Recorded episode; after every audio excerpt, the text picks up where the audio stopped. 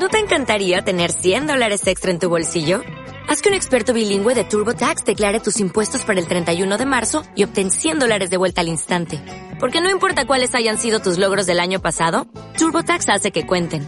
Obtén 100 dólares de vuelta y tus impuestos con 100% de precisión. Solo con Intuit TurboTax. Debes declarar para el 31 de marzo. Crédito solo aplicable al costo de la presentación federal con TurboTax Full Service. Oferta sujeta a cambios o cancelación en cualquier momento.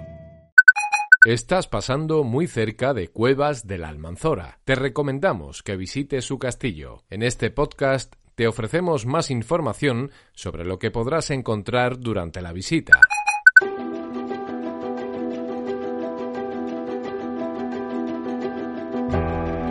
Castillos y Palacios de España, un podcast de la Red Nacional de Patrimonio Histórico.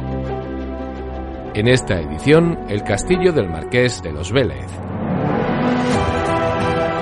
En la parte más occidental de Cuevas de la Almanzora, ocupando el corazón de la Plaza de la Libertad, se eleva el Castillo del Marqués de los Vélez, un conjunto arquitectónico construido como baluarte defensivo y que se configura como un recinto amurallado en forma de rectángulo irregular, constituido por la Torre del Homenaje, la Casa de la Tercia, el Palacio del Marqués y el Patio de Armas.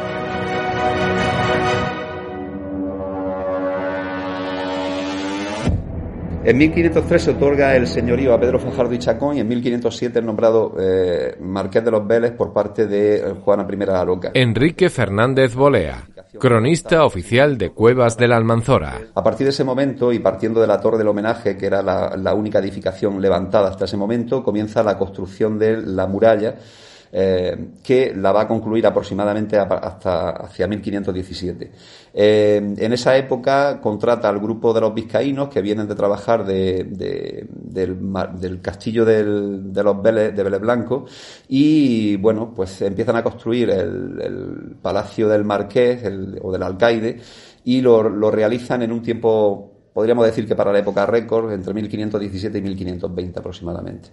Después se va a construir la, Casa de la Tercia, que es donde se, colocaban los diezmos, los diezmos que cobraba el marqués eh, en, forma de, especie, como vino, eh, trigo o, aceite, y eh, con posterioridad eh, todo este conjunto, que está, está, declarado como monumento histórico artístico y en 1985, es adquirido por el ayuntamiento eh, hacia 1989 por unos 50 millones de pesetas a los marqueses de la Romana, que habían continuado a los marqueses de, los Vélez y los marqueses de Villafranca. Eh, y ahora, bueno, pues ahora es propiedad municipal y patrimonio de todos.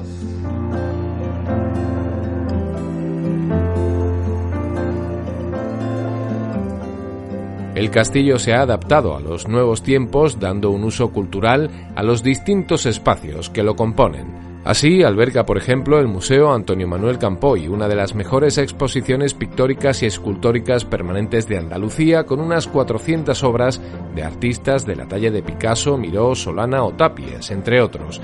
Pero no es esta la única propuesta cultural que acoge en sus muros. Bueno, en el edificio neoclásico de la Tercia eh, se ha ubicado, hace recientemente se ha ubicado lo que es el Centro de Interpretación de la Cultura de la Pesca.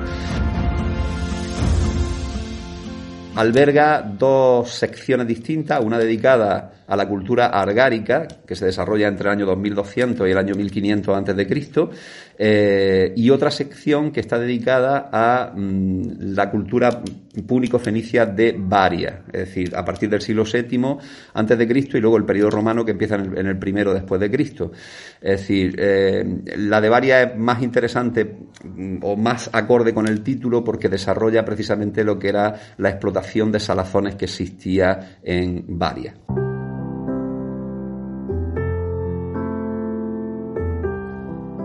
Por otro lado, en la Torre del Homenaje eh, se, va, se va a llevar a cabo también, o se está llevando a cabo, un centro de interpretación en donde lo que se trata sobre todo es de poner en valor los grafitos o mm, dibujos eh, en los muros que pertenecen a, bueno, que pertenecen desde el siglo XVII hasta el siglo XX aproximadamente, que dejaron los distintos presos que estuvieron ahí, eh, bueno, mientras, mientras estuvieron encarcelados, algunos con un valor artístico y un valor histórico excepcional.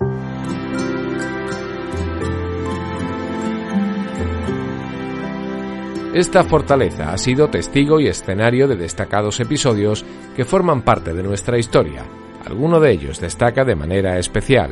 El castillo estuvo siempre, fue protagonista de multitud de episodios históricos, pero hay uno muy relevante que acaece en 1573, que es el, asalto pirático de Al-Dugalí, eh, un pirata berberisco, eh, en, en 1573, como digo, y eso supuso toda una tragedia para la población porque fue un ataque mm, sorpresivo donde la población no fue avisada y por tanto la penetración de los piratas causó estragos. Eh, y supuso un secuestro de más de 250 personas. Algunos de ellos fueron rescatados en última instancia, pero eh, la mayor parte de ellos fueron vendidos como esclavos en el norte de Marruecos, en los mercados del norte de Marruecos.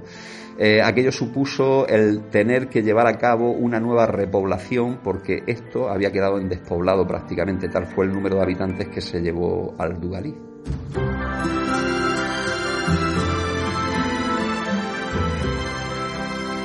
Puedes obtener más información en la web castillosypalacios.es. Te invitamos a conocer la historia de España a través de sus recintos amurallados. Puedes suscribirte a este canal de audio en radioviajera.com y en las principales plataformas de podcast como iVoox, Google Podcast, Apple Podcast y Spotify. En la descripción de este podcast, en la plataforma que hayas escogido para escucharlo, encontrarás un enlace en el que podrás conseguir las entradas para visitar este castillo. Castillos y Palacios de España un podcast de la Red Nacional de Patrimonio Histórico.